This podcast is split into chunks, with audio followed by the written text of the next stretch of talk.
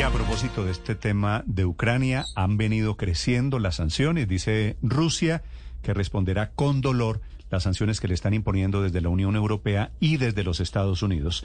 Jaume Duch Guillot es un profesor universitario que además es portavoz del Parlamento Europeo, un cargo que acaba de asumir. Señor eh, Jaume Duch, bienvenido a Blue Radio en Colombia. Buenos días. Hola, muchas gracias. Buenos días. Sí, ¿ustedes cómo están viendo desde el Parlamento Europeo el conflicto en este momento y ante todo la escalada de sanciones? Bueno, lógicamente el conflicto con muchísima preocupación. Hace semanas eh, sino meses que prácticamente toda la diplomacia internacional, incluida la europea, como usted bien sabe, ha estado eh, intentando evitar eh, llegar a esta fase del conflicto, pero está claro que el gobierno ruso y fundamentalmente su presidente, el señor Putin, tiene otras ideas y otras prioridades. Al mismo tiempo, yo creo que es muy importante que la respuesta a la agresión rusa sea una respuesta mancomunada y desde ese punto de vista es muy bueno que las sanciones que se tomaron ayer fueran sanciones coordinadas eh, mm, no, solo eh, con Estados Unidos eh, y con el Reino Unido, sino de toda la Unión Europea, de los 27 países miembros de la Unión Europea. Esa es una señal muy fuerte y muy importante. Hoy, ¿cómo está la situación en esa zona del mundo, señor Guillot? Porque hasta hace muy pocos días hablábamos con personas que están en Kiev y ellos básicamente decían que todo estaba normal. ¿Cuál es hoy la situación en ese sitio?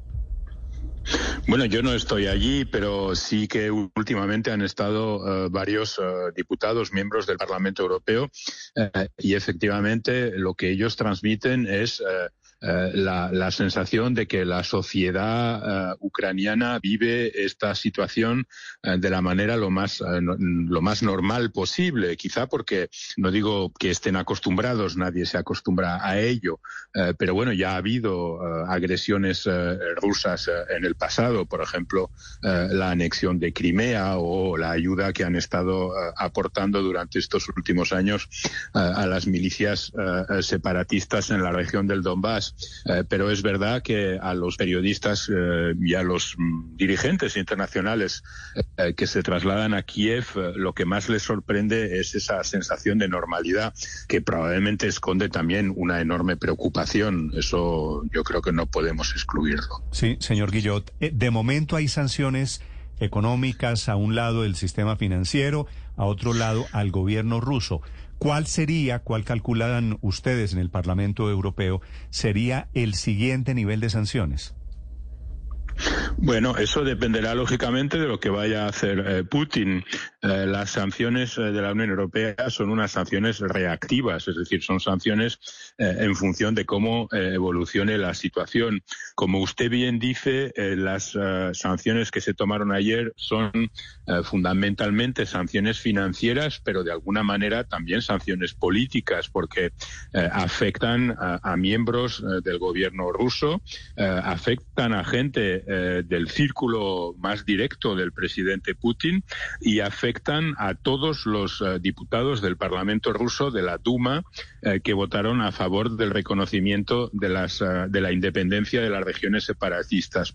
No olvide también, junto, con, junto con estas sanciones, una decisión muy importante que tomó ayer Alemania y que es perfectamente coherente con el resto, y es la congelación de la certificación, de la autorización eh, del gasoducto eh, Nord Stream 2, un gasoducto que tiene que, eh, que, tiene que conectar Rusia con Alemania y que era muy importante, muy importante para el gobierno y para la economía rusa. Señor Duche, esta pregunta se la hago desde Madrid. Hablaba usted de, la casi unanimidad o de una actitud más o menos coordinada de toda la Unión Europea, pero sin embargo, dentro del propio Parlamento Europeo hay sectores más o menos amplios, curiosamente en los, en los extremos, en los extremos de la derecha y de la izquierda, que mantienen posiciones abiertamente de simpatía con el régimen de Vladimir Putin. Y hay países como Hungría que tienen, parecen tener más sintonía con Vladimir Putin que con la propia Unión Europea. ¿Cómo gestionar esto y cómo conseguir que la Unión Europea no sé si romperse, pero pueda superar esto que va a ser sin duda una prueba de fuego para su unidad. Bueno, no, yo creo que precisamente lo que se está demostrando es una unidad muy fuerte y que a lo mejor no hubiéramos podido conseguir hace unos años. Yo creo que lo que la manera en la que la Unión Europea está respondiendo a Putin eh, y, a, la actividad eh, eh, rusa frente a Ucrania muestra que la política exterior de la Unión Europea se está convirtiendo, si no se ha convertido ya, en una política muchísimo más coordinada que antes. Obviamente en el Parlamento Europeo hay una minoría de diputados que mantienen posiciones diferentes, pero eso es lo lógico y lo normal en un Parlamento. Quizá lo más interesante es que Putin consiga eh, simpatías eh, eh, en los parlamentos, tanto en el sector de la extrema derecha como en el sector de la extrema izquierda. Yo creo que eso es algo que tiene que hacer reflexionar. Pero en el caso del Parlamento Europeo, le recuerdo cuando el Parlamento en diciembre ya